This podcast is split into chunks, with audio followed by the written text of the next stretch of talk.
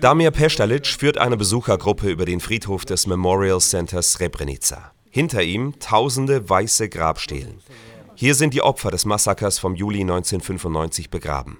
Damals ermordeten serbische Soldaten in wenigen Tagen mehr als 8300 bosnische muslimische Jugendliche und Männer. Damir und seine Frau sind ein paar Jahre später das erste junge muslimische Paar, das sich traut, wieder in die Stadt zu ziehen. Damals sah Srebrenica aus wie ein Drehort für einen Horrorfilm. Seit 20 Jahren lebt er jetzt hier. Etwa 1000 Muslime gehören mittlerweile wieder zur Gemeinde. Vor dem Massaker waren es 20.000.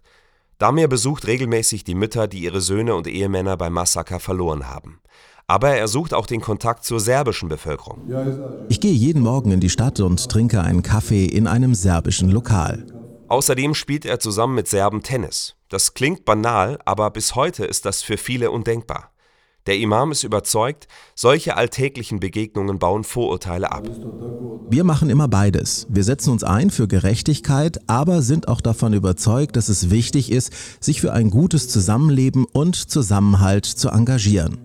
Am 11. Juli ist der jährliche Gedenktag an das Massaker von Srebrenica. Auch dieses Jahr werden dann weitere sterbliche Überreste von Opfern bestattet, die durch DNA-Proben identifiziert werden konnten. Jahrelange Vermisste finden dann ihre letzte Ruhe.